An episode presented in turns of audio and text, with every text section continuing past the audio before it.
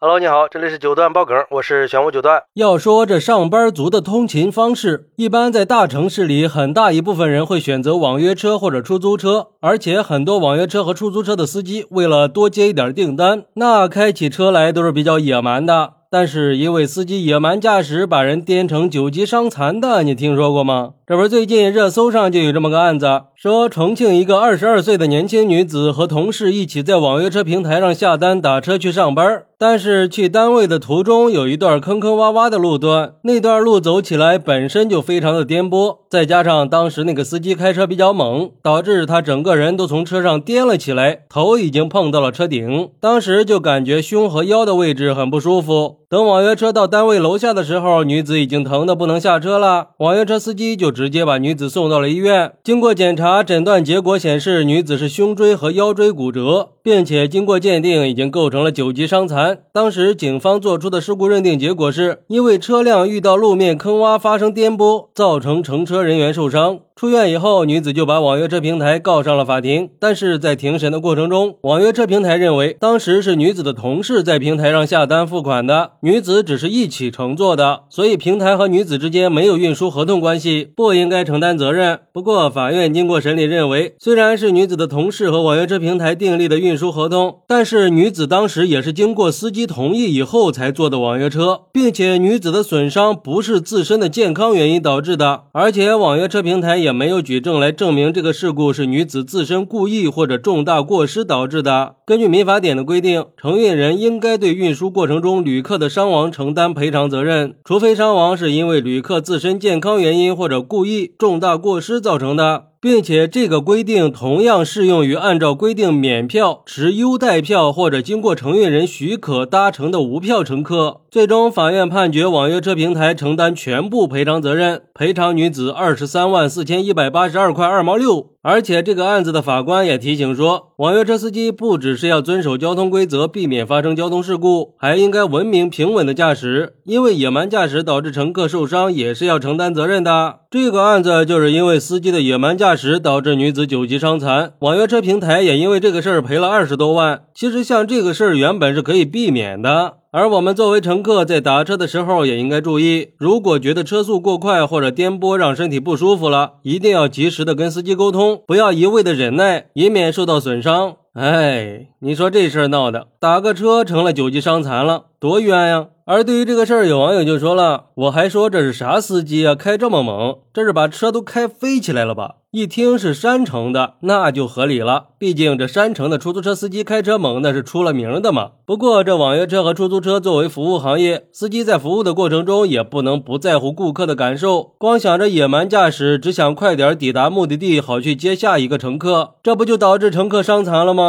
我觉得呀，这样的判决算是有效的维护了消费者的合法权益。服务行业的这种急功近利就应该这么罚，要不然很多人被颠的难受，也只能忍着。还有网友认为，其实网约车平台才是躺枪的，因为司机操作不当，平白无故的让平台损失了这么多钱。估计这司机也不是第一次走这个路了，车速肯定也不慢，只是这次遇到了一个比较脆弱的人，点儿背吧。不过，也有网友认为，这种事儿如果处理不好，很可能会引发更大的社会乱象啊！毕竟这个属于个案，有没有可能是女子以前就已经积累了构成腰椎、胸椎骨折的先决条件，然后在轻微的外力接触下构成了这种伤残？而且，如果照这样说的话，是不是也可以去告马路的所属单位呢？因为路面的坑坑洼洼才是造成女子九级伤残最大的原因。如果这样判决，以后打车的时候，司机都不让一起的人坐车了，那怎么办呀？是不是就形成了一种不利的社会风气呢？但是我觉得吧，这个判决完全是在法律条文框架以内的，合理合法，并且对社会价值观有很重要的意义。毕竟在现在这个互联网时代，网约车已经成了很多人出行的重要交通工具。但是网约车在给我们提供了方便快捷的同时，也存在着很多安全隐患，而且平台也有责任确保每一个乘客的安全，并且严格的审核司机的资质，提高服务质量。关键是在我看来，对于这个女子来说，二十多万的赔偿应该不是最重要的，身体的损伤和心理的创伤，那才是她长期需要面对的实际问题。所以，我觉得这个事儿让我们看到的，应该是法律在维护社会公平正义时候的重要作用。在我们的权益受到侵害的时候，我们应该勇敢的拿起法律的武器，维护自己的权益。要相信法律不会因为谁弱小就选择忽视，也不会因为谁强大就去偏袒他。我始终相信，在这个信息爆炸的互联网时代，网络就应该是用来保护弱小群体的，让所有遭受不公平待遇的人都能通过法律的手段让正义得到伸张。最后，也想提醒所有人，我们在平时打车的时候也应该加强安全意识，尽量选择正规的平台，确保自己的出行安全。好，那你认为坐网约车被颠成了九级伤残，网约车平台应不应该承担责任呢？快来评论区分享一下吧！我在评论区等你。喜欢我的朋友可以点个订阅、加个关注、送个月票，也欢迎点赞、收藏和评论。我们下期再见，拜拜。